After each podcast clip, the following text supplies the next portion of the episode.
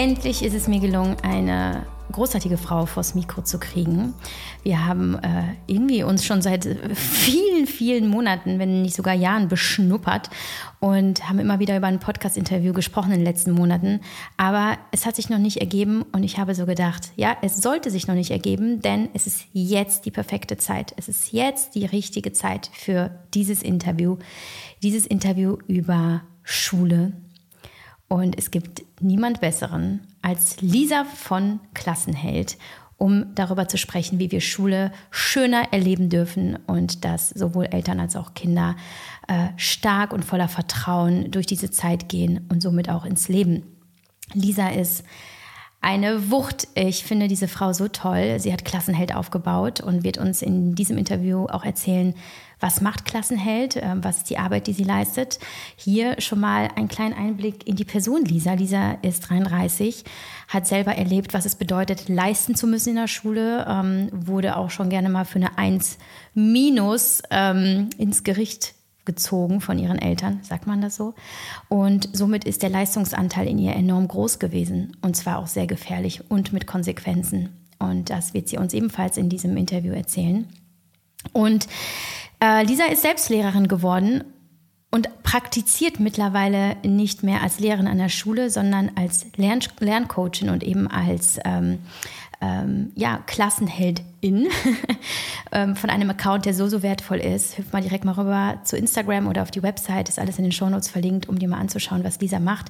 Nämlich, dass sie tagtäglich mit Eltern zusammenarbeitet und vermittelt, mh, hm, vielleicht machen wir weniger statt mehr und dürfen Dinge loslassen, anstatt sie festzuhalten und äh, durchsetzen zu wollen. Und dabei geht es ganz viel um, den, um die Anteile, um äh, eigene Prägungen der Eltern, um die Leistungsgedanken und Druck. Und Lisa und ihr Team arbeiten tagtäglich eben daran, mehr, mehr Ruhe und äh, Vertrauen und Liebe in Eltern und somit auch in das Familienleben zu bringen, um äh, Schule schöner zu gestalten. Und ähm, ich möchte gar nicht so viel vorweg erzählen und labern. Es ist ein äh, ja, Wahnsinnsinterview gewesen. Ich hatte mehrmals äh, Gänsehaut. Wir haben uns viel auch über meine Kinder ausgetauscht, über ihre Erfahrungen. Sie bringt viele Beispiele an und wir reden natürlich auch, denn wir befinden uns in der Ferienzeit hier in NRW. In fünf Wochen äh, starten die Erstis und auch mein Kleinster wird eingeschult im, ins, äh, in das Schulleben. Und auch hier haben wir geguckt, was brauchen eigentlich Kinder, die eingeschult werden? Müssen sie vorher schon vorbereitet werden oder dürfen wir einfach reaktiv handeln? Ähm, wenn wir merken, da braucht das Kind noch mal ein bisschen Unterstützung. Ganz, ganz, ganz viel Input, äh, super viel Passion, die da aus Lisa spricht, so viele weise Impulse, vielleicht sogar nicht nur relevant für Eltern, sondern auch für alle Menschen, die wissen, mh, hm, okay, irgendwie funktionieren ganz viele Dinge in meinem Leben nicht so, wie sie sein sollten, aber vielleicht hat das auch gar nicht so sehr mit den Dingen im Außen zu tun, sondern mit mir. Also hört mal rein, ganz viel Spaß und wir freuen uns sehr auf eure Bewertungen, euer Feedback und wenn ihr Lisa mal besucht. Wie gesagt, die Links sind alle hinterlegt. Es ist Dienstag, zwei Tage vor Veröffentlichung äh, dieser Folge und ich packe heute für München, denn für uns geht es am Donnerstagmorgen nach München, ein bisschen beruflich, ein bisschen privat. Und was ich schon rausgelegt habe, sind die Travel Packs von AG1. Und damit kommen wir zu einem kleinen Werbespot. Und wie immer AG1 als mein Alltime Favorite Supplement seit ja, fünf Jahren. Ich will mich gar nicht so sehr damit aufhalten, jetzt was AG1 ausmacht. Ihr kennt es mittlerweile. AG1 ähm, unterstützt meinen Podcast schon seit so vielen Jahren und mich auch in meinem Alltag. Ich äh, trinke AG1 jeden Tag. Es unterstützt mich in, ähm, ja, in, auf all meinen Wegen. Ich kann es so nicht anders sagen unterstützt mich an der Regeneration, äh, in meiner Verdauung, Immunsystem und in meinem Energiehaushalt. Es ist ein so wertvolles, hochwertiges Produkt, das äh, wichtigste Supplement, das ich tatsächlich einnehme und natürlich auch auf Reisen. Und was sind denn diese Travel Packs? Also Travel Packs, ganz easy, sind einfach schon abgepackte Portionen in so kleinen Tütchen, sodass du nicht den ganzen Beutel AG1 oder deine Dose, wenn du sie hast, mitnehmen musst und dann ähm, irgendwie äh, da mit deinem Löffel hantieren musst, sondern du hast es in einer Tüte, du kannst es mit in den Flieger nehmen. Somit brauchst du ähm, auch keine Flüssigkeiten mitschleppen, sondern hast sie dann ähm, nach dem, nach dem Security-Check kannst du äh, dir einfach die AG1-Portion anmischen und hast es dann überall mit dabei. Und wenn ich jetzt nach äh, München reise, nehme ich meine Travel Packs selbstverständlich mit. Und jetzt komme ich äh, zu der besten Nachricht an dieser Stelle und der besten Nachricht des Tages vielleicht. Äh, es gibt aktuell, und es ist ganz selten, dass es gibt, eine Aktion bei AG1, nämlich ihr bekommt bei einer Bestellung von AG1 10 Travel Packs gratis dazu. Und ähm, ihr wisst ja, AG1 ist ja nicht äh, gerade ein günstiges Produkt, äh, was aber auch klar ist, wenn man sich die Zusammenstellung und die Herstellung anschaut. Also Qualität hat auch ihren Preis, aber 10 Travel Packs äh, sind auf jeden Fall eine Ansage.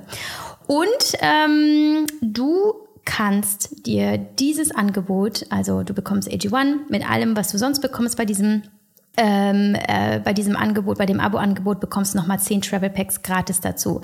Dazu besuchst du drinkag1.com slash mamamoves 10 ähm, bekommst du eben dieses Angebot. Ich verlinke es dir nochmal in den Show Notes. Äh, allerdings ist es sehr limitiert, nur bis zum 21. Nee, 31. Juli, Entschuldigung.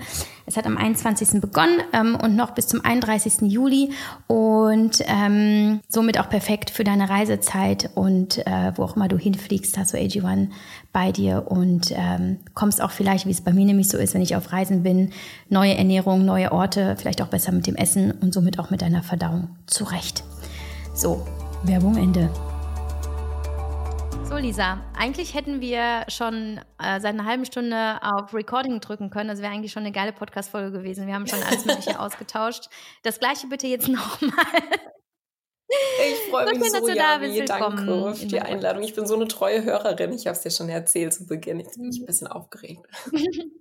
Ja, und ich bin eine treue Followerin von dir und du bist der einzige, ich sag mal, Schul- und ähm, ja, Coaching-Account in diesem Bereich, äh, der mich interessiert und den ich verfolge. Äh, zuletzt habe ich ja zum Beispiel von deinem wunderschönen Klassenheld, Klassenheldinnenzeugnis profitiert. Danke nochmal dafür, so eine wertvolle Arbeit. Ähm, einfach auch, äh, dass, äh, dass einfach diese Möglichkeiten bestehen, sich als Eltern auch irgendwie seine Vorstellung von Schule und Schulzeit und Bewertung oder eben Nichtbewertung möglich zu machen. Also äh, grandiose Arbeit und wir sind ja schon seit irgendwie gefühlt einem halben Jahr dran. Wir machen jetzt eine Podcast-Folge zusammen. Jetzt ist es endlich soweit und ich freue mich, weil es ist eine sehr geile Zeit für eine Podcast-Folge über Schule und Lernen und, und Kinder und Eltern mit Schulkindern, weil wir haben Ferien. Ist jetzt ein bisschen paradox, aber ich glaube, dass es eine Zeit ist, so geht es mir, wo wir sehr viel das letzte Jahr reflektieren, das Schuljahr, wo einem nochmal bewusst wird, auch dank deines Zeugnisses, dieses Klassenheldzeugnisses, ähm, wo, wo, wo, wo es dann so Fragen gab, so was haben wir richtig gut gemacht oder was haben wir gemeistert, was, was haben wir gelernt oder aus, aus woraus haben wir gelernt? Und einfach sich da mal hinzusetzen und sagen, ja krass, ne, das war und gleichzeitig bereitet man sich auch schon mental so ein bisschen aufs nächste Schuljahr vor. Deswegen glaube ich, ist es sehr, sehr cool, dass wir jetzt miteinander sprechen. Wer jetzt keine Ahnung hat, wer denn diese Lisa ist von Klassenheld und wovon redet, ja, wie eigentlich da von dem Zeugnis. Stell dich doch einfach mal ganz kurz selbst vor. Ähm, was würdest du sagen, was macht dich und deine Arbeit und was macht Klassenheld aus? Ja, voll gerne. Erstmal danke für das mega Feedback zum Klassenheldzeugnis, dass ihr das so gut getan hat. Ähm, ich bin Lisa Reinheimer. In meinem alten Leben war ich Lehrkraft, habe mich weitergebildet zum Lerncoach, Life-Coach, Emotionscoach, Montessori-Pädagogin, hast du nicht gesehen, ist auch egal. Auf jeden Fall, was wir tun bei Klassenheld ist, wir begleiten Eltern wie sie ihre Kinder durch eine glückliche Schulzeit begleiten können, ohne sich dafür auf den Kopf zu stellen. Das heißt, ohne dass Schule permanent Thema ist, ohne dass Schule zu Hause Krieg ist und mit Anstrengung und mit Leistung verbunden ist, sondern dass Schule auch leicht und schön sein kann, mit dem Ziel, dass Kinder Selbstvertrauen entwickeln, also Vertrauen in sich und in ihre Lernfähigkeit und sich diese lebenslange Lernfreude, die sie natürlich mitbringen, dass die sich erhalten. Und bei uns im Team verbinden wir diese pädagogische Expertise mit eben diesen live, ganzheitlichen Live-Coaching-Skills. Und so aufgestellt wird Schule zum Kinderspiel und wir ja, begleiten da ganz viele Familien. Wirklich tagtäglich sind wir in der Zusammenarbeit mit Familien und es geht nicht darum, mehr zu üben, mehr zu machen, noch mehr Lernstrategien irgendwie aufzusaugen, sondern wirklich viel mehr ums Loslassen. Wenn du sagst, du arbeitest mit den Familien, wie darf ich mir das äh, tatsächlich äh, vorstellen in der ähm, konkreten Arbeit? Äh, das heißt, ihr trefft euch online mhm. in, in äh, Coaching-Sessions und arbeitet dann in Gesprächen miteinander. Hol uns doch mal rein in deine, deine Arbeit mit den Familien. Ja, voll gerne. Also die Familien, die zu uns kommen, wir arbeiten zuallererst mal nur mit den Eltern. Also gar nicht mit den Kindern direkt, weil die Kinder sind goldrichtig, so wie sie sind. Und die müssen nicht noch extra Kurse machen, um lernen zu lernen, weil Kinder können lernen. Es ist vielmehr dieses System, was dann auf einmal kommt und Lernen in so eine unnatürliche Situation packt. Ne? Wenn wir uns das mal vorstellen, Kinder haben Interesse, Lernen, Schreiben und Rechnen zu lernen. Und dann sitzen sie halt in einem Raum mit ganz vielen anderen Kindern und auf einmal sollen alle auf die gleiche Art und Weise im Gleichschritt ja, da hat sich schon einiges getan und so weiter. Doch es ist unterm Strich häufig immer noch das, sollen sie auf einmal lernen. Und das funktioniert so eben nicht. Und ähm, was dann noch auch dazu kommt, um nochmal kurz das Problem anzuschneiden, ist ja, dass wir, wenn wir mal ans Laufen lernen denken, ist es ja so, dass wir als Eltern oder auch als Pädagoginnen und Pädagogen, wir zweifeln ja keine Sekunde dran, dass Kinder irgendwann laufen lernen und dass sie das können. Und da gehen wir auch nicht hin und sagen, hier guck, schau mal, da setzt du so einen Fuß vor den anderen und dann machst du wieder das, sondern wir gehen einfach davon aus, dass sie es in sich haben, laufen zu lernen. Und beim Lernen ist es so, dass Eltern eben erfahren haben, wie Lernen bei ihnen funktioniert und dann kommen und den Kindern eben ihre Strategien nicht überstülpen wollen, aber es eben machen. Und genau da setzen wir eben an zu gucken, vertrau deinem Kind und begleite dein Kind dabei, seine eigenen Lernstrategien zu finden, die zu ihm passen. Weil dann erfahren die Kinder auch Selbstwirksamkeit und Selbstvertrauen und dann wird dieses ganze Schulding zum Selbstläufer, weil eben Kinder diese Leichtigkeit und das Selbstvertrauen mitbringen, die Dinge alleine zu machen und Familien eben nicht mehr hinterher sind mit ständig, hast du die Merkwörter schon geübt, hast du das schon gemacht, was wir ja tun für unser Sicherheitsbedürfnis. Und Du hast jetzt gefragt, wie die Zusammenarbeit aussieht. Ich habe einen Faden verloren, es tut mir leid. Nee, ich habe, äh, ich, äh, super spannend. Aber ich stelle jetzt mal so eine provokante Frage. Mhm. Sagst du dann eigentlich, dass die Eltern schuld sind, wenn die Kinder in der Schule nicht mitkommen, schlechte Noten schreiben, nicht lernen möchten und sich nicht wohlfühlen? Oh wow, ich würde die Schuldfrage gar nicht stellen wollen, wenn ich ehrlich bin. Hm. Wie würdest du es denn dann formulieren? Wer trägt die Verantwortung für den Schulerfolg? Mir liegt es auf der Zunge zu sagen, das System, nur das werden wir nicht, das werden wir nicht ändern. Ähm, mm.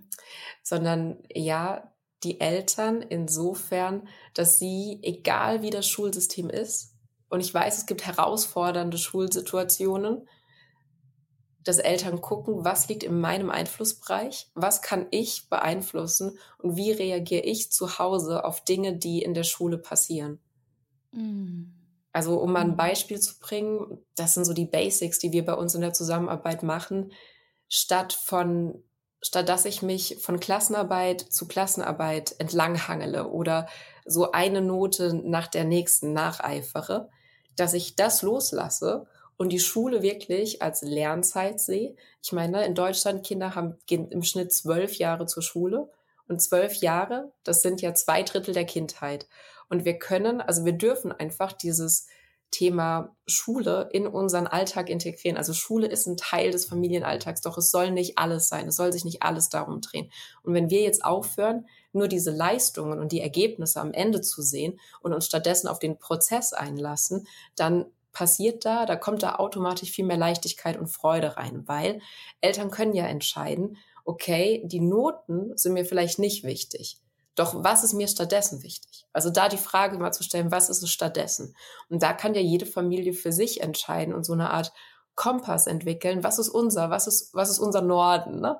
Wo, wonach richten wir uns aus? Und es kann zum Beispiel sein, dass ich sage, okay, dass die Hausaufgaben fertig sind, ist mir nicht wichtig. Doch mir ist wichtig, dass du es probierst und dranbleibst, auch wenn es mal schwierig wird. Oder dass mir generell dranbleiben wichtig ist, dass mir Kreativität wichtig ist, dass mir wichtig ist, dass mein Kind ähm, eigene Ideen einbringt, äh, dass es wichtig ist, dass es, also ne, hinter jeder Note, egal wie die ausfällt, steckt so viel Gold, was das Kind geleistet hat, wenn wir über Leistung nachdenken wo es sich entwickelt hat, wo es Dinge reingebracht hat.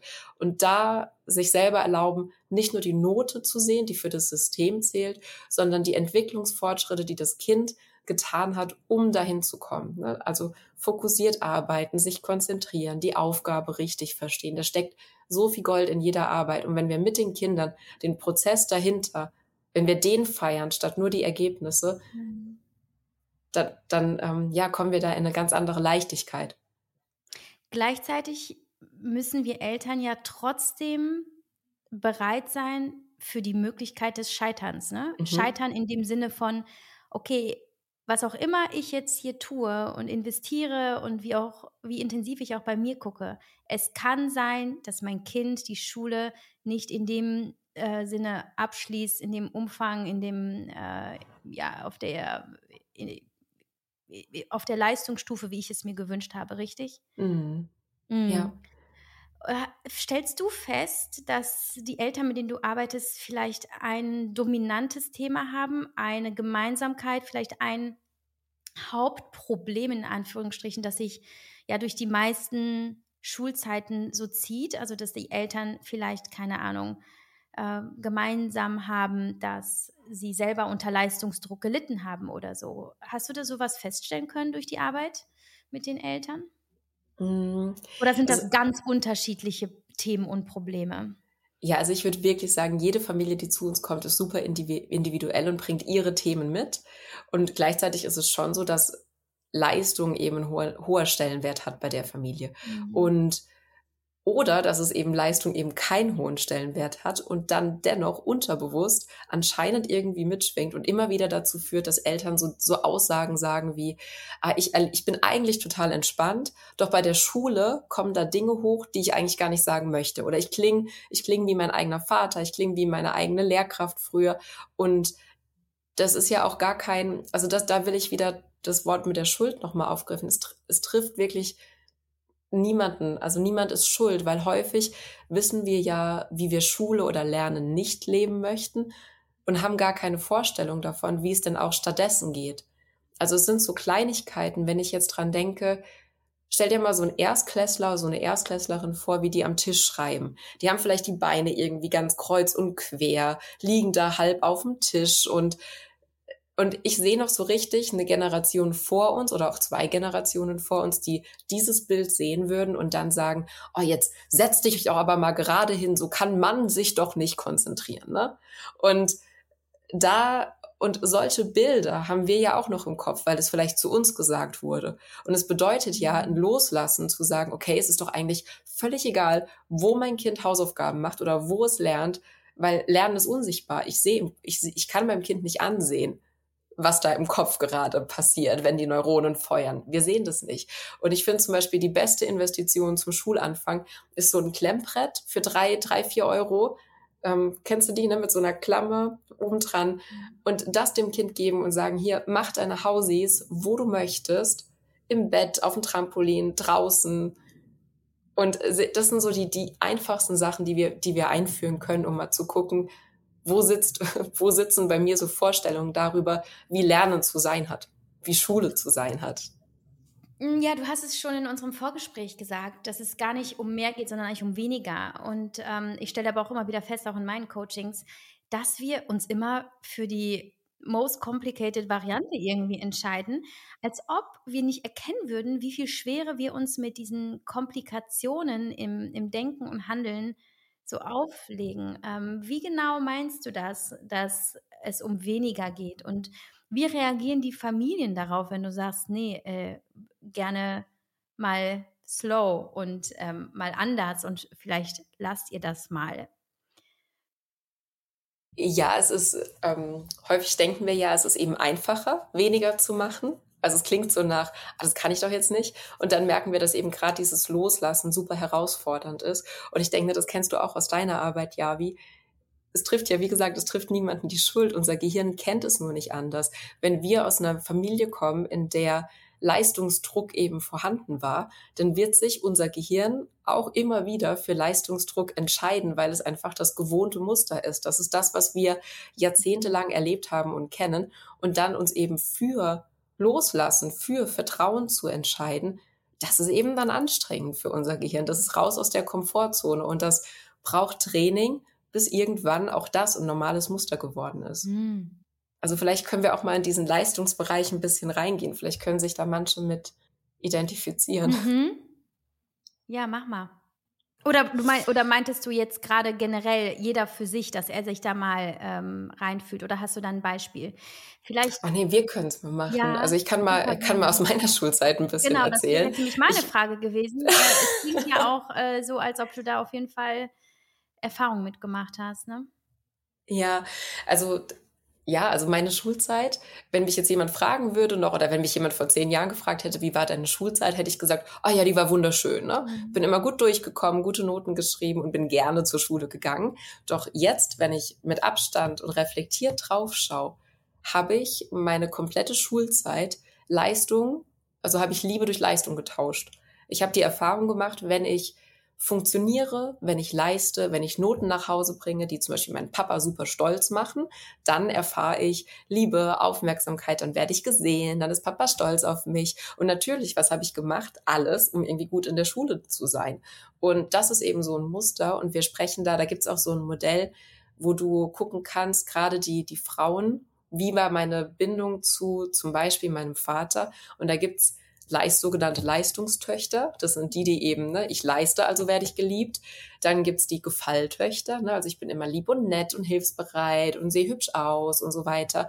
Dann, wenn ich gefalle, dann werde ich geliebt. Und die Rebelltöchter, ne, wenn ich Dinge anders mache, dann. Wenn ich auffalle, wenn ich randaliere. Und gerade die Menschen, die eine hohe Leistungsprägung haben, erfahren halt in der oder werden halt in der Schule da auf einmal wieder in ein Umfeld geschmissen, wo ja, diese Leistungstöchter so viel Futter bekommen. Ne? Und das habe ja auch ich in meiner Schulzeit erlebt, als ich dann Lehrkraft war. Du bist ja nie fertig als Lehrkraft. Du kannst immer noch ein Arbeitsblatt machen. Du kannst es immer noch besser machen. Und ich bin wirklich an meinem eigenen Leistungsanspruch am Ende sowas von verbrannt. Es war so ungesund und habe dann irgendwann gemerkt, wenn ich das nicht loslasse, was lebe ich da auch permanent den Kindern vor? Weil die Schule in der Schule entwickeln sich gewisse Glaubenssätze und das ist so spannend, wenn wir auch mit Kindern schon sprechen, die eben früh, also das ist die, die eine Sache ist diese Leistungsprägung, ne? Ich leiste, also werde ich gesehen, werde ich geliebt, was Eltern dann ja auch in der Schule nochmal erfahren, ne? Wenn meine Kinder gute Noten schreiben, wenn sie, ähm, ich sage jetzt mal so ins System passen, dass ich von allen Seiten Anerkennung erfahre oder auch dazu gespiegelt bekomme. Ne? Ich gehöre dazu, das funktioniert dann mache ich einen guten Job als Mama oder Papa, dann werde ich gesehen. Also da, das wird ganz arg genährt und ja, ich mache jetzt mal einen Punkt an der Stelle schon. Mm. Geht so weit. Mm. Und äh, das ist so interessant, was du mir auch noch im Vorfeld gesagt hast, ähm, dass das erste Schuljahr ja so prägend ist. Und äh, also irgendwo ergibt es für mich Sinn und gleichzeitig habe ich so gedacht, na ja, aber das erste Schuljahr, das ist irgendwie so auch so eine so eine Transferzeit, irgendwie so noch mit einem Fuß noch in der Kindergartenzeit.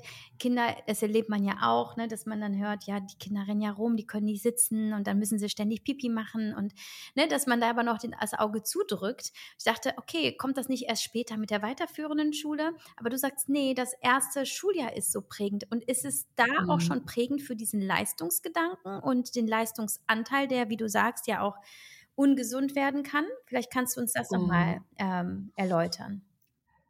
Ja, es geht viel darum, welches Bild die Kinder von sich als Schüler oder Schülerin formen. Wenn wir uns das vorstellen, wir haben gesellschaftlich ja sowas wie so ich sage, ich nenne es jetzt mal Lebensaufgaben, ne? die Einschulung schaffen, dann später einen Schulabschluss schaffen. Gibt auch ähm, Psychologen und Psychologinnen, die sagen, okay, es gibt Lebensaufgaben wie ähm, heiraten, einen Partner finden, eine Partnerin finden. Also mhm. gewisse Dinge, die gesellschaftlich von dir erwartet werden. Und das sind ja die, die Momente, wo auf dich geguckt wird, okay, wie performst du in den Situationen? Wie kommst du klar?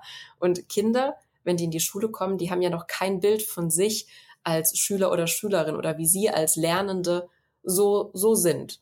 Und dann kommen sie in die erste Klasse und ihr Selbstbild formt sich halt genau in den Momenten. Das heißt, wenn dir, wenn du als Kind erlebst, okay, ich komme in die Schule und gefühlt fliegt mir alles zu, Lernen ist super easy für mich, ich bin irgendwie immer ohne viel Aufwand bei den Schnelleren dabei.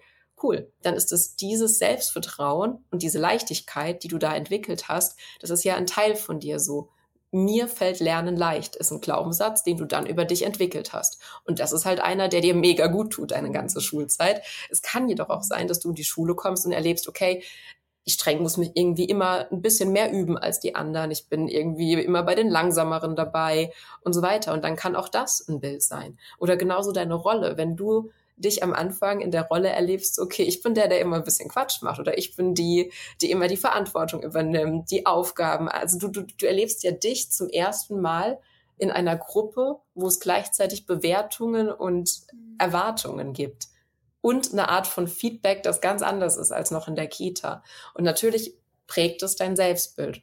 Hm. Und deswegen ist es so wichtig. Und gleichzeitig, also so sehr ich auch diesen Einfluss der Eltern natürlich verstehe, gleichzeitig ist da eine Klasse von 25 super individuellen Wesen, die natürlich ja. auch kognitiv und ähm, äh, ja einfach von ihrer Konstitution ähm, ja auch einfach anders geschaffen und beschaffen sind, dass mhm. dann natürlich auch einfach gleichzeitig, ich erinnere mich noch, wie unsere Klassenlehrerin des Älteren dann äh, sagte, boah, sie hat noch selten erlebt, dass eine Klasse so eine hohe Kluft auf, aufweist zwischen den ähm, Leistungsstufen, mhm. also einige, die halt schon absolute Überflieger waren und andere, die quasi völlig verloren waren. Und da denke ich mir, das kann ja auch nicht einfach nur in den Händen der Eltern liegen, ähm, ob das Kind sich, ähm, ob das Kind einfach zurechtkommt mit dem Stoff, richtig? Mhm. Das heißt, gleichzeitig, wenn du sagst, da ähm, formen sich die, diese Selbstbilder und die Glaubenssätze, wir können ja dann gar nicht auch komplett verhindern, dass Kinder eben erleben, dass sie Schwierigkeiten haben beim Lernen. So, wie ist es denn jetzt dann, wenn ich mir vorstelle, mein Kind hat eben wirklich Schwierigkeiten äh, mit dem Lernstoff und bekommt mit, die anderen sind viel schneller und mir fällt es schwer. Was kann ich dann mit meinem Kind oder für mein Kind tun, insbesondere dann vielleicht auch in der ersten Klasse, um es trotzdem zu stärken und den Selbstwert aufzubauen und ähm, eben, auch wenn ich es vielleicht nicht komplett verändern kann, zumindest einen Teil dazu beitragen kann, dass es nicht komplett den Glauben an sich selbst verliert. Mhm. Ah, das ist so eine schöne und wichtige Frage, ja. Wie ja zu Hause den Fokus ändern. Weil klar, es erlebt sich in der Schule im Vergleich zu den anderen und es wird prägen. Und gleichzeitig haben wir zu Hause die Chance, den Fokus zu ändern, indem ich zum Beispiel nicht sage, oh komm, wir müssen mehr üben, mhm. damit du bei der nächsten Klassenarbeit besser mhm. bist oder damit du auch mal wie XYZ von nebenan auch mal eine Eins hast oder damit du Schritt halten kannst. Das sind so typische Aussagen, die ich immer wieder höre sondern dass wir da zu Hause den Fokus ändern. Und ich weiß, es ist so herausfordernd, da wirklich wie so goldene Scheuklappen anzuziehen und bei dem eigenen Kind zu bleiben und zu sagen, wir also wir fokussieren uns auf das, was eben schon gut läuft und nicht auf das, was das Kind noch nicht kann. Also allein das Wörtchen noch bringt so viel Heilung mit mhm. rein, wenn wir sehen, okay, die, klar, ähm, keine Ahnung, das Kind hat jetzt vielleicht im Diktat noch drei Fehler gemacht. Gleichzeitig hat es ja alles in sich, um auch zu lernen, wie diese drei Wörter richtig geschrieben werden. Und es sind ja immer, also dass wir uns da vor Augen führen, Noten sind wirklich nur Momentaufnahmen und es ist eine Momentaufnahme von einem ganz bestimmten Punkt. Mm. Und bei dieser Performance spielen ganz viele andere Komponenten mit rein als das,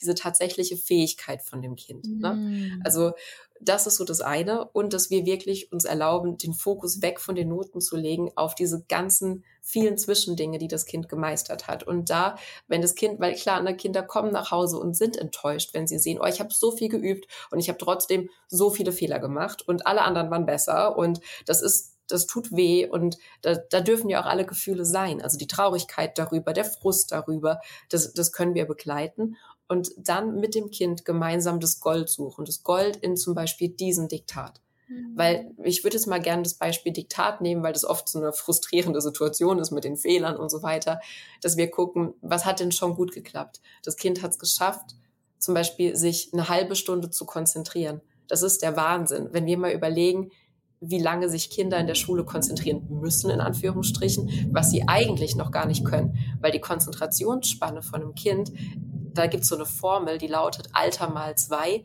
Das heißt, ein sechsjähriges Kind in der ersten Klasse mal zwei, sechs mal zwei sind zwölf.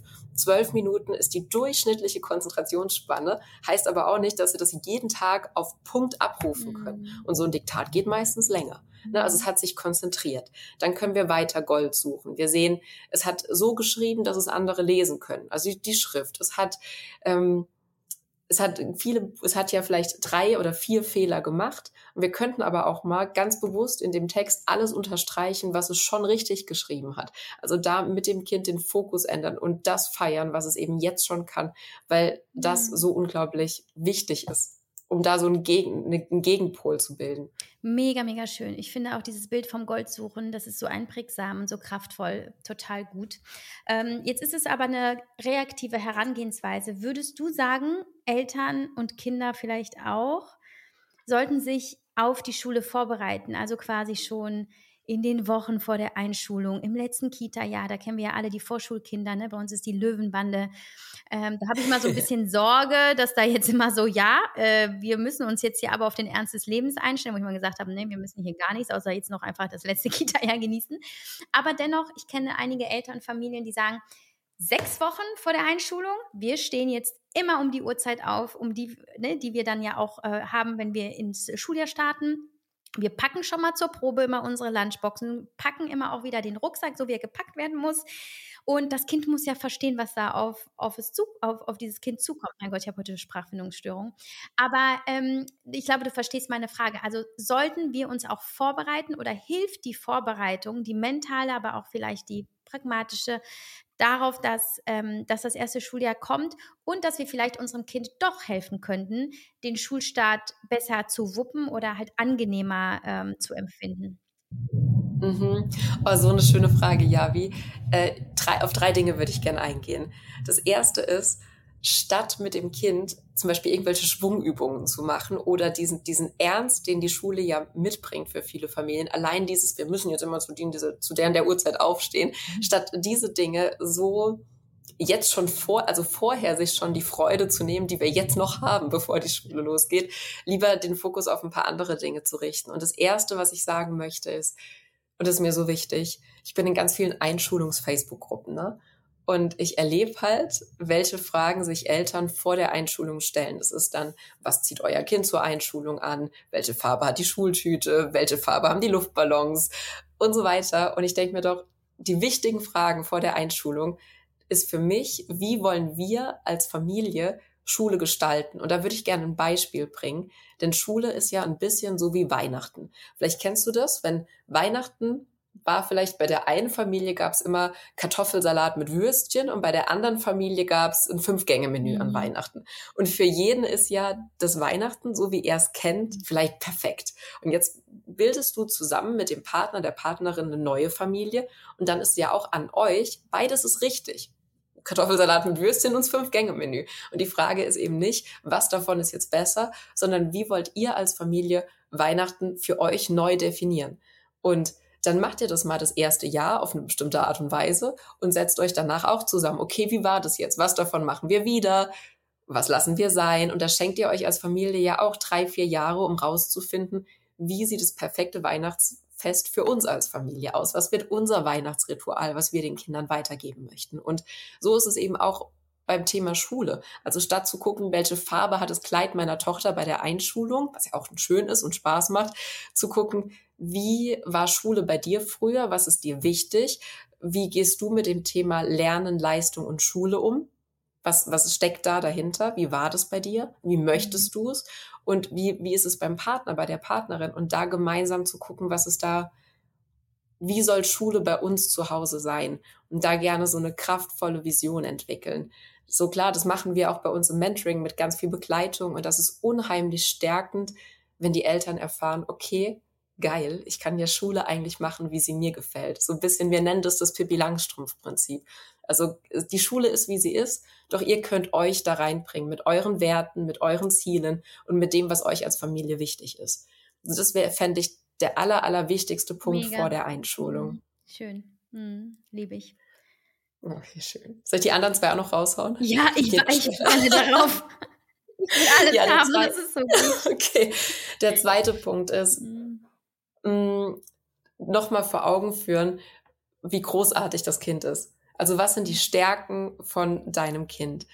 Das, wenn, wenn du Lust hast, ne, schreib dir das mal auf. Und ich kann auch echt jedem empfehlen, das Klassenheldzeugnis schon vor der Einschulung zu machen, um einfach zu gucken, so was sind die Dinge, was sind die Fortschritte, die mein Kind gemacht hat, was sind seine Stärken, was macht mein Kind als Mensch aus, was schätze ich an meinem Kind als Mensch.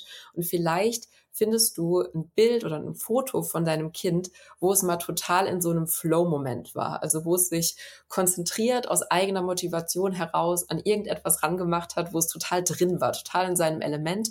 Und dieses Bild würde ich mir, keine Ahnung, Leinwand groß ausdrucken und an den Kühlschrank hängen, dass wenn die Schule losgeht und es kommen die ersten Zweifel hoch, so, oh Gott, kann mein Kind sich konzentrieren, wenn es zum Beispiel keinen Bock auf Hausaufgaben hat oder ewig braucht für so Kleinigkeitenaufgaben, dass du da ähm, ja, dass du da dir dieses Bild wie so ein Anker vor Augen hältst, okay, mein Kind hat alles in sich, es kann sich konzentrieren, es kann von sich aus gerne lernen und es ist alles da. Mhm. So, das wäre der zweite Punkt. Und der dritte wäre, statt dem Kind Angst zu machen vor der Schule, eher Lust zu machen, weil die Angst, das ist ja unsere Angst. Zum Beispiel ein Beispiel, Eltern gehen mit ihren Kindern vor der Schule ja oft mal den Schulweg ab oder gehen mal zu diesem mhm. Gebäude. Mega Sache. Und dann dürfen wir uns eben selber die ganze Zeit auf die Zunge beißen und eben nicht so Sachen sagen wie, oh, das ist aber ein großes Gebäude, meinst du, du findest dich da zurecht?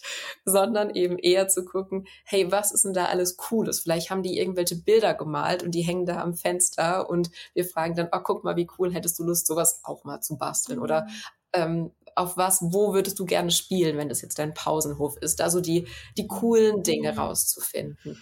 Und auch beim oder auch so diese Klassikersätze, wenn ein Kind sich irgendwie auf eine Art und Weise benimmt, kommen ja auch oft so Kommentare wie, ja, wenn du jetzt aber mal ein Schulkind bist, mhm. dann kannst du das und das aber nicht mehr machen. Und als Schulkind darfst du das und das und das nicht mehr.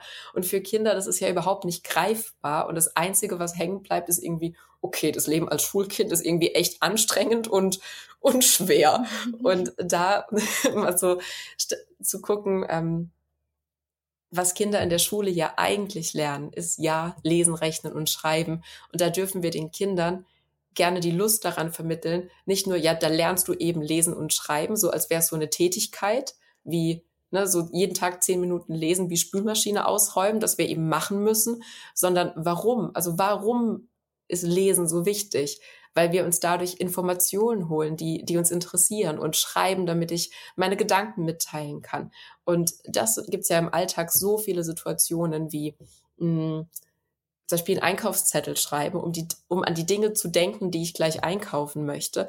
Und da, auch wenn die Kinder noch nicht schreiben können, können wir in so Situationen die Kinder schon einen Einkaufszettel malen lassen, dass sie den Sinn dahinter verstehen. Warum ist Schreiben so wichtig? Na, wie viele Situationen gibt's, wo wir es im Leben einfach brauchen und nicht nur, weil es die Schule von uns verlangt. Mhm. Das wären so die drei Punkte. Ja, ich kann auch vielleicht ein Beispiel nennen aus unserem oh, ersten oh, Schuljahr. Ähm, also mein Sohn äh, hatte schon ein absolutes Fable für Mathe seit Stunde eins. Aber du hast richtig gemerkt, so es ist halt total abstrakt irgendwie für ihn und ähm, er hatte mal wieder so Fragen, er konnte überhaupt nicht nachvollziehen, was man damit machen soll. Und ähm, und dann habe ich ihm 10 Euro in die Hand gegeben, dann sind wir einkaufen gegangen, habe gesagt, so, du hast 10 Euro und du darfst dir für die 10 Euro jetzt das einpacken, was du glaubst, was du, was du brauchst. Ne? Also ähm, ich schränke dich da auch gar nicht ein. Ich habe nicht gesagt, ne, Obst ja. und Gemüse bitte auch in einem ausgewogenen Anteil mit Süßigkeiten, sondern einfach kauf ein, was du willst. Aber du musst mit den 10 Euro auskommen, das darf kein Cent mehr sein. Mhm. Und dann hast du richtig gemerkt, ah, okay, dann hat er verstanden. Dann rechnete er, dann hat er sich die Zahlen angeschaut, er hat verstanden, was bedeutet eigentlich ähm, rechnen äh, zu dürfen, weil es bedeutet ja gleichzeitig auch ein Leben zu managen und das Geld, das man hat, was mache ich mit Geld. Wir haben auch zum Beispiel, da würde mich ja gleich deine Meinung auch interessieren, ich weiß nicht, ob das unbedingt so dein Thema ist, aber ich habe im ersten Schuljahr direkt Taschengeld eingeführt, also ein Euro pro Woche, zweite Klasse zwei Euro pro Woche und so weiter. Und das hat ihm total geholfen. So, und jetzt kommt aber die nächste Frage, das brauchst du auch gar nicht kommentieren. Ich wollte es nur mal kurz erzählen. Also für uns war es halt cool. Ähm, was mich aber auch dann auch, was ich festgestellt habe dann auch an ihm ist, er hat dieses Leistungsding und ich, es hat mir so ein bisschen Angst gemacht, dass du gesagt hast, ja, ich habe die Schule total genossen, war cool, aber jetzt denke ich, boah, eigentlich habe ich mir da so einen Leistungsanteil aufgebaut, der viel zu groß und zerstörerisch war. Und jetzt denke ich, ja gut, ich habe jetzt mein Kind immer so gesehen, er ist also unfassbar leistungsorientiert, er will immer in allem der Beste sein, der Schnellste. Er sagt auch, er will in Mathe so gut sein, damit er so viel Geld verdient, damit er sich ein Lamborghini leisten kann in Zukunft. So, und dann denke ich mir, okay, also wo kommt das her? Weil wir machen definitiv keinen Druck. Es kann natürlich sein, dass er beobachtet, eine Mama und Papa, hm, ich sag mal, machen Karriere oder können sich Dinge leisten, leben in einem großen Haus, fahren ein Auto, dass er das so mitbekommt. Aber da frage ich mich jetzt, wenn ich jetzt weiß, eigentlich hast du gedacht, es schadet dir nicht, jetzt hat es dir im Nachhinein doch geschadet. Darf ich mein Kind jetzt in diesem Leistungswahnsinn lassen, weil es scheint intrinsisch motiviert sein? Oder darf ich ihm sagen, hör mal, das ziehen wir jetzt mal ein bisschen raus, weil du übertreibst. weißt du, was ich meine? Wie geht man mit so Beobachtungen um, die ja eigentlich auch eine gewisse Gefahr mit sich bringen, aber halt einfach nur mal da sind? Kannst du mir dazu was sagen? Es ist so spannend, weil ich würde das, was dein Sohn macht, ist überhaupt nicht vergleichbar mit dem, was ich in meiner Schulzeit gemacht hat, hab, weil er erfährt ja von dir, dass er geliebt ist, auch wenn er nicht leistet. Mhm. Also er erfährt ja bei dir zu Hause, dass er eben nicht der Beste sein muss und nur dann ist Mama stolz. Mhm. Und es gibt eben verschiedene Lernpersönlichkeiten und was dein Sohn ja jetzt schon so zeigt, ist ja, okay, der hat Bock auf Wettkampf den spornt es an, wenn ein Wettkampf im Raum steht und er kann der Beste werden. Das, oder wenn er hat große Ziele, die ihm was bedeuten und er arbeitet auch auf Ziele hin. Also da gibt so viele kleine Punkte, die du jetzt genannt hast, wo ich ihn bei uns, wir haben so ein Lernpersönlichkeitenmodell, wo ich ihn, glaube ich, schon ziemlich bewusst einordnen könnte. Jetzt gar nicht, um Kinder in Schubladen mhm. zu packen oder sonst was. Ne? Jeder von uns hat jede Lernpersönlichkeit ein Stück weit in sich und gleichzeitig hilft es uns so sehr, die Kinder besser zu verstehen, weil vielleicht hast du diesen Anteil, diesen Wettbewerbsanteil und so weiter nur sehr wenig in dir mhm. und kannst es dann zum Beispiel weniger gut nachvollziehen, warum deinem Sohn genau das so wichtig ist, während er vielleicht andere Dinge überhaupt nicht nachvollziehen kann. Kann, kann ich mal ein anderes Beispiel bringen bei uns aus dem Mentoring von einer Mama und einem Kind, wo es auch so offensichtlich war, weil genau die hatten in diesem Modell fast gegenüberliegende Lernpersönlichkeiten. Und es macht es in manchen Situationen sehr herausfordernd und gleichzeitig hast du genau da ja auch das größte Lernfeld. Und bei ihr war es zum Beispiel so, dass sie sehr leistungsorientiert war, sehr auf Ziele hingearbeitet hat, die Dinge auch gerne kontrolliert hat. Äh, Zahlen, Daten, Fakten waren ihr alles sehr wichtig. Und für sie war es zum Beispiel so, wenn das Kind von der Schule kam, wollte sie, dass die Hausaufgaben eben relativ zügig erledigt sind, weil solange die nicht erledigt sind, solange sie nicht den Haken dran machen kann, hat sie permanent dieses geöffnete Tab in ihrem Gehirnbrowser geöffnet und es macht sie halt völlig kirre, ja, ne? Ja. Und es gibt Eltern, die können mit diesem geöffneten Tab sehr easygoing umgehen und es gibt welche, für die ist es sehr herausfordernd und nichts davon ist besser oder schlechter, es ist einfach nur anders. Und der Junge kam halt nach Hause das geöffnete Tab ist ihm, lässt ihn völlig, also ist ihm völlig egal.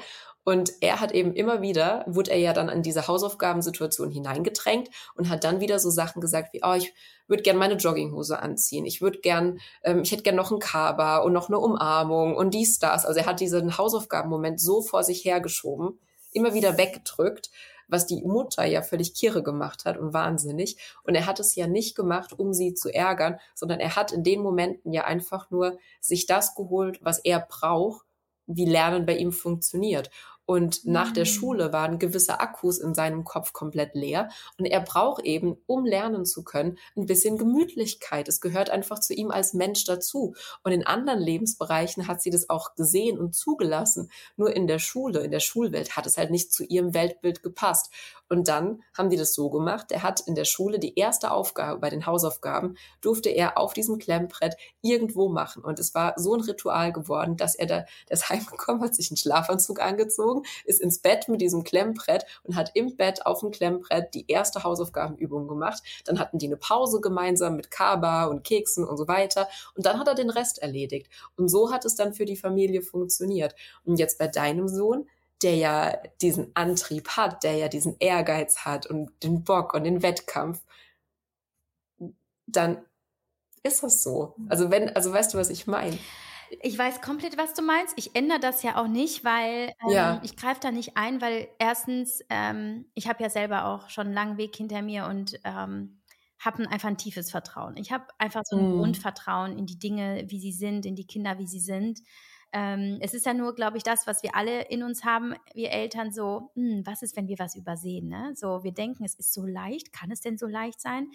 Ähm, und was mich auch so ein bisschen jetzt auch neuerdings irritiert hat, ich hatte zuletzt ein super schönes ähm, Interview mit How I Met My Human Design. Ich weiß nicht, ob du sie kennst hier im Podcast. Und sie hat mir auch ein Reading für die Kinder gemacht.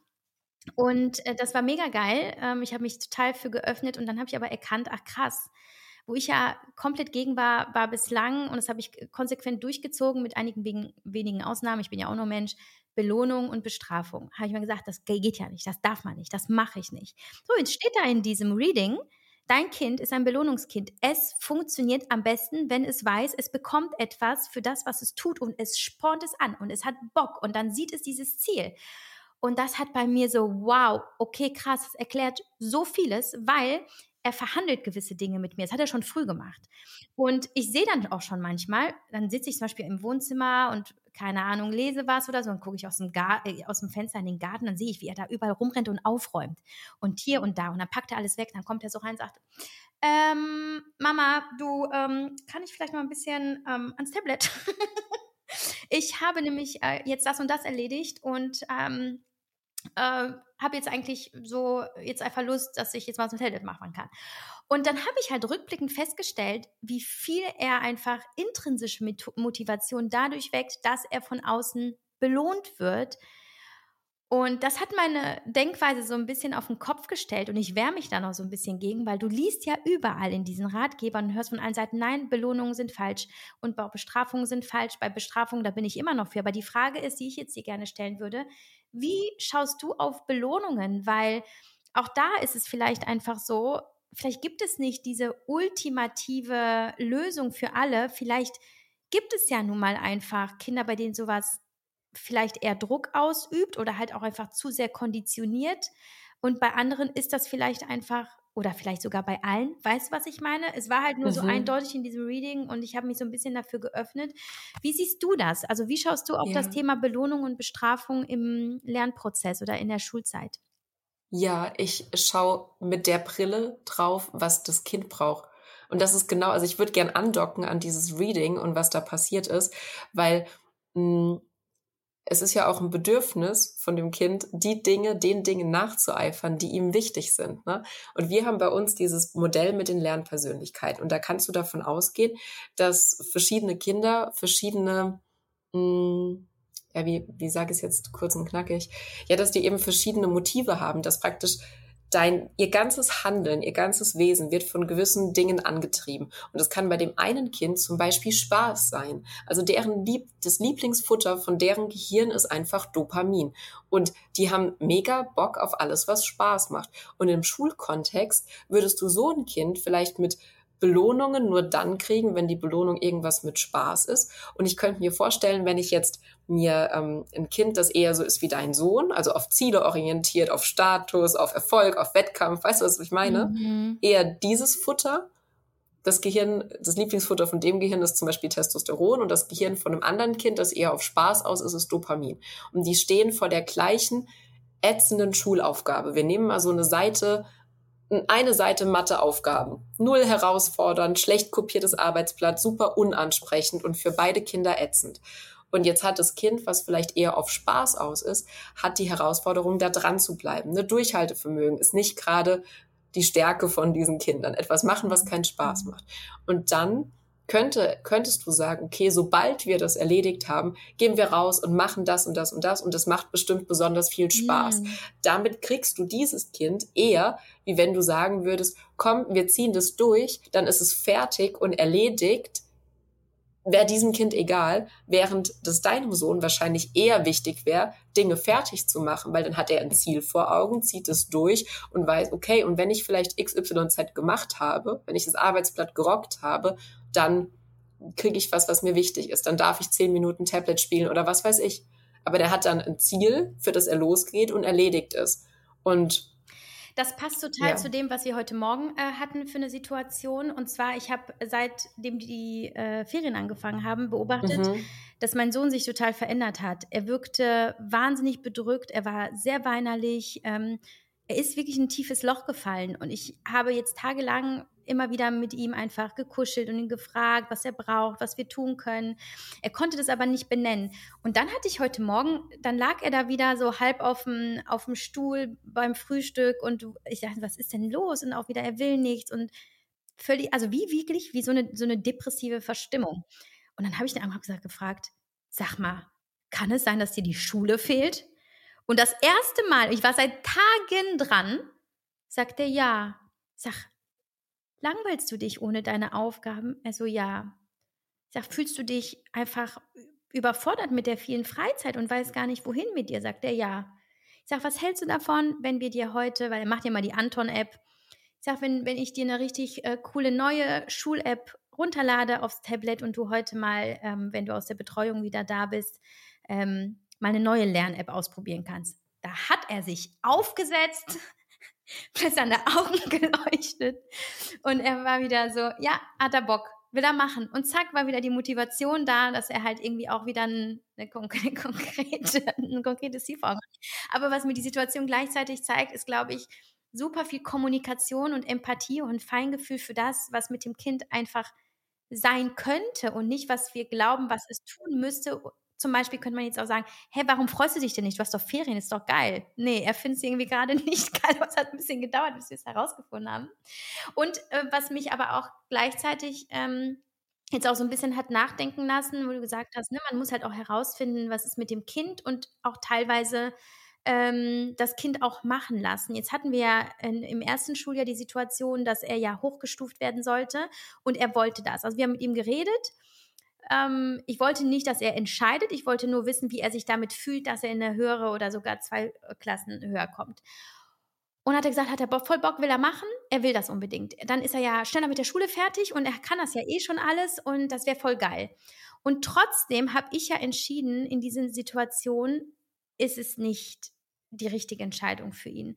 Und das wiederum ist ja doch noch mal ein bisschen anders zu dem, was worüber wir gerade geredet haben. So das Kind gibt vor, was es braucht, man muss damit mitgehen. Aber in diesem Moment ähm, wo ist da der Unterschied in diesen Entscheidungssituationen? Also ich hätte auch sagen können, er fühlt es ja auch gerade hochgestuft zu werden, dann gehe ich ja mit seiner Intuition.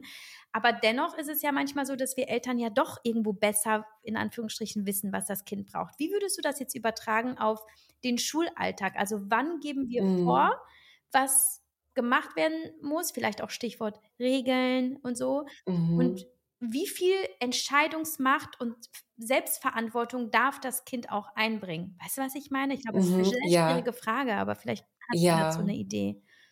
Mm. Also die Eltern sind für den Rahmen verantwortlich. So klar, die Kinder haben ihre Bedürfnisse, doch es ist wahnsinnig schwer, da dahinter zu steigen, vor welchem, also vor welchem Erfahrungshorizont haben sie die? Und ich bin wirklich davon überzeugt, dass Eltern für den Rahmen verantwortlich sind und den hast ja du für deinen Sohn auch abgesteckt. Ne? Mhm. Also du hast ja entschieden, klar hat er Bock, zwei Schuljahre zu überspringen, wenn er sich als selbstwirksam erlebt und so wie du ihn beschreibst, dass er gerne der Beste ist und so weiter. Und jetzt kriegt er die Chance, eröffnet mhm. zwei Schuljahre zu überspringen. Wow, das macht ihn ja unheimlich stolz. Mhm. Und gleichzeitig ist er dann aber auch zwei Jahre jünger als alle anderen Kinder. Mhm. Und du weißt, was das vielleicht auf einer emotionalen Ebene mit ihm macht und willst ihm auch nicht. Also es läuft ja gerade mit sehr viel Leichtigkeit für ihn, dass er mit wenig Aufwand ähm, da super gut durchkommt und das möchtest du ihm gönnen. Und den Rahmen kannst du ja auch abstecken. Und genauso beim Thema Hausaufgaben machen. Also ich finde auch da sind die Eltern dafür verantwortlich zu sagen, zum Beispiel, und es kann von Familie zu Familie unterschiedlich sein, ähm, dass Eltern sagen, okay, da, dass Hausaufgaben gemacht werden, das ist der Rahmen und gleichzeitig an welchem Ort, zu welcher Uhrzeit, mit welchem Stift, das kann das Kind entscheiden. Mm. Also okay. da so in den Rahmen zu gehen. Und zum Thema Belohnungen wollte ich noch mal kurz was sagen. Ähm, ich glaube, also da habe ich auch bei Insta mal ganz viele Beiträge dazu gemacht, wer sich da mal tiefer mit beschäftigen will. So diese, der Klassiker, was viele von uns vielleicht noch erlebt haben, so für jede Eins bekomme ich ähm, eine Mark, ne? Oder für mhm. jede zwei so und so viel. Das ist so eine, so eine pauschale Belohnung, ohne zu schauen, wie war der, der Effort von dem Kind dahinter? Was hat es wirklich dafür getan? Sowas finde ich langfristig absolut demotivierend und zeigt den Kindern ja nur, okay, wenn ich hier, ähm, also so ist es wie eine Art Arbeiten für Geld. Und da dahinter zu schauen, was ist dem Kind wirklich wichtig? Oder jetzt auch bei deinem Sohn, der ja offensichtlich gerade irgendeine Aufgabe braucht jetzt in den Ferien, irgendein Ziel. Also einfach jetzt planlos rumlungern, sechs Wochen scheint nicht so sein Ding zu sein. Und da finde ich so eine Sache, die habe ich aus der Zeit an der Montessori-Schule mitgenommen, die ich wunderschön finde für Kinder. Was ist denn das Bedürfnis dahinter? Möchte er sich jetzt als selbstwirksam erleben? Möchte er eine Herausforderung? Hat er ne, Bock, was Neues zu lernen? So was könnte es mhm. sein? Und an der Montessori-Schule gab es einmal pro Schuljahr, das war so schön, das würde ich gerne noch erzählen, gerade weil jetzt gerade Ferien sind, die Aufgabe für Kinder, eine große Arbeit hieß es zu erschaffen. Und da suchen sich Kinder irgendetwas aus, wirklich völlig egal was, was sie gemeinsam mit einem Erziehungsberechtigten bauen. Und es kann wirklich sein, wir hatten da Kinder, die haben sich ein neues Bett gebaut, andere haben Vogelhäuschen gebaut, andere haben sich ein Kleid genäht oder ein Kochbuch erstellt. Also whatever it is, die durften frei entscheiden und dieses Projekt von Anfang bis Ende planen, managen, wie viel Geld sie dafür brauchen, haben dann auch ein Budget gesetzt bekommen ne? und durften das über Wochen alleine machen und dann ganz stolz präsentieren. Und das fand ich so eine geile Aufgabe. Da mhm. sind die mhm. Kinder so dran gewachsen oh, ja. und es erfüllt auch ganz viele Bedürfnisse. Ja, also das kickt gerade auch total. Das ist wirklich, ähm, äh, glaube ich, auch einfach, was du eben sagst. So, das ist äh, irgendwie auch eine freiwillige Basis und aber auch entsprechend dessen, wofür interessiere ich mich wirklich? So, es wird mir nicht vorgegeben, sondern ich suche mir was aus und dann siehst du ja auch, äh, wo schlummern die Talente, was motiviert. Mega geil, äh, super gutes Beispiel. Ähm, Lisa, so jetzt, äh, um jetzt mal so ein bisschen aufs Ende zuzusteuern. ähm, ich würde von dir gerne noch wissen, jetzt habe ich mitgenommen, äh, es ist ganz viel ähm, Verantwortung der Eltern, das Kind zu begleiten, emotional, ähm, mental. Und ich würde es fast unter dem Leitsatz sagen, sind die Eltern entspannt und positiv, kann es sich auch entsprechend auf das Kind übertragen, sodass das Kind die Schulzeit als positiv empfindet. Dann würde ich dich gerne jetzt fragen, wie können wir Eltern eine Haltung einnehmen uns selbst gegenüber? Vielleicht hast du da die eine oder an, den einen oder anderen Impuls, dass wir einfach mal, weißt du, so, okay, jetzt lassen wir mal die Kirche im Dorf, wir atmen mal durch und ist vielleicht nicht das Wichtigste der Welt. Wie können wir unsere Haltung beeinflussen und dann auch gleichzeitig Stress reduzieren, wissentlich, dass wie es uns geht, ähm, einen großen Einfluss hat darauf, wie es den Kindern geht, um jetzt gar nicht mal so sehr mehr bei den Kindern zu gucken, sondern wirklich jetzt bei uns. Mm. Oh, was eine mächtige Frage zum Schluss. Ähm, ich würde bei mir selber anfangen, wo und die lebenslange Lernfreude wirklich vorleben. Und da würde ich jetzt jede einzelne Person, die zum Beispiel deinen Podcast hört, Javi, schon mal bestärken, dass sie das ja tun. Also allein deinen Podcast hören bedeutet ja, ich habe Lernen nicht nach der, nach der 10. oder nach der 13. Klasse aufgehört und mit dem Schulabschluss gesagt, so, okay, geil, jetzt nie wieder lernen, sondern ich interessiere mich ja für Dinge. Ich entwickle mich weiter.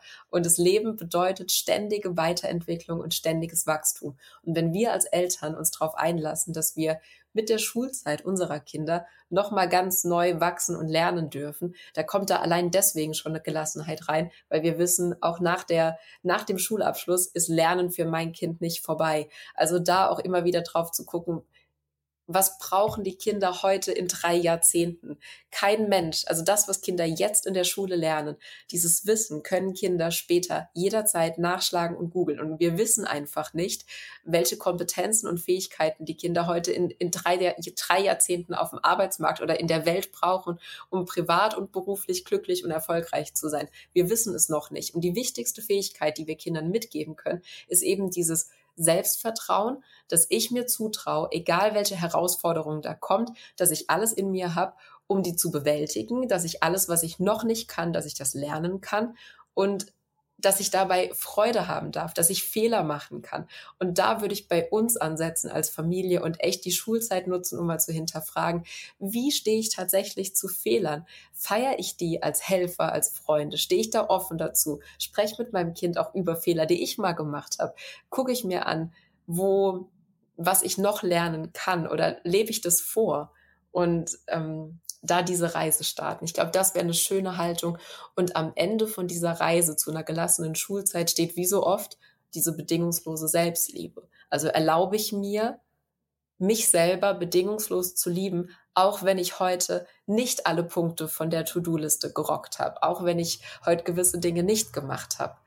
Und ähm, ich habe Gänsehaut. Äh, wow, danke, Lisa. Das ist so, es zeigt immer wieder, dass oft die Probleme nur Symptome sind und wir eigentlich noch viel tiefer gucken dürfen und plötzlich sich ganz viele Dinge lösen, wie von alleine, wenn wir eigentlich woanders hingucken und gar nicht das Problem im Außen suchen und vor allem nicht bei unseren Kindern. Und das ist deine Message und das finde ich mega stark ähm, und bin immer dankbar, wenn ich mit Menschen wie mit dir spreche, ähm, dass es da Leute gibt, die so eine wertvolle, selbstlose Arbeit auch leisten und ähm, so, so gut aufzeigen und so liebevoll und ähm, achtsam aufzeigen, äh, was möglich ist für uns alle. Und daher Thank you so much. Ähm, nur noch mal als letzter Hinweis. Also ich verlinke natürlich alles, was dich angeht, in den Show Notes. Äh, wenn jemand sagt, oh, die brauche ich, die Lisa in meinem Leben. Ähm, vom Website, was auch immer. Sag doch mal, hast du irgendein mh, mm, Tool, Produkt, was eigenes, aber vielleicht auch was anderes, wo du sagst, das kann ich auf jeden Fall jemandem mitgeben, das hilft definitiv im mm. Schulalltag. Ja, erstmal danke für diese goldige Zusammenfassung am Ende. Ich bin ganz gerührt. Dankeschön. Ähm, die Eltern, also ihr findet alles auf klassenheld.de. Da mhm. ist der Podcast verlinkt, da ist das Klassenheld-Zeugnis, der Gratis-Download vom Zeugnis ist da verlinkt. Wir haben eine Spotify-Playlist mit Alpha-Wellen, die die Konzentration unterstützen und ansonsten ähm, Eltern können sich jederzeit ein kostenfreies Kennenlerngespräch bei uns buchen. Da sprechen sie auch nicht jetzt mit Verkäuferinnen oder Verkäufern, sondern mit Trainern von Klassenheld, also Trainer und Trainerinnen. Da gucken wir uns an, wo drückt bei euch der Schulschuh, was sind aktuell Herausforderungen, was sind eure Ziele, wie geht's dahin und wer die Zusammenarbeit zwischen euch und uns, wäre das ein Perfect Match? Und wenn wir dann beide sagen, ja, passt wie die Faust aufs Auge, dann gucken wir weiter, wie die Zusammenarbeit aussehen kann und ähm, die, das ist die Schritte bis dahin, die sind alle gratis da. Stark. Kannst nur gewinnen. Ja, super gut. Ja, Lisa, ich würde sagen, machen wir Schluss jetzt an dieser Stelle. Ich könnte ewig noch mit dir weiterquatschen. Das ist, das ist sehr, sehr spannend, vor allem natürlich äh, für mich als Mutter und vor allem so kurz vor der Einschulung meines zweiten Kindes, wo du ja auch nicht weißt, vielleicht ist dieses Kind ja ganz anders. Vielleicht findet das alles richtig scheiße. Äh, deswegen, vielleicht muss ich dann nochmal, du Lisa, ich hätte dann noch eine Frage. Ähm, Jederzeit, ja. Dank. Vielen, vielen, vielen Dank. Gern. Ich wünsche dir eine wunderschöne Sommerzeit. Äh, lass es dir richtig gut gehen und nochmals vielen Dank für dich und deine Arbeit. Danke, Javi, das wünsche ich dir auch und ich wünsche dir eine wunderschöne Einschulung. Danke. Das wird toll.